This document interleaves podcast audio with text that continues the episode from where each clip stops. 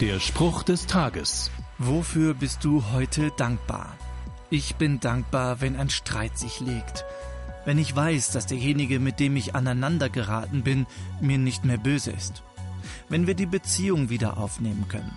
Manchmal ist die Beziehung nach der Versöhnung sogar noch herzlicher als zuvor. Im Streit lernt man sich mitunter erst richtig kennen und schätzen. Und das gilt nicht nur für die Beziehung zu Menschen, sondern auch zu Gott. Er kann wirklich sauer auf Menschen sein, aber er ist auch bereit zu vergeben. So schreibt ein Mensch aus der Bibel, Ich danke dir, Herr.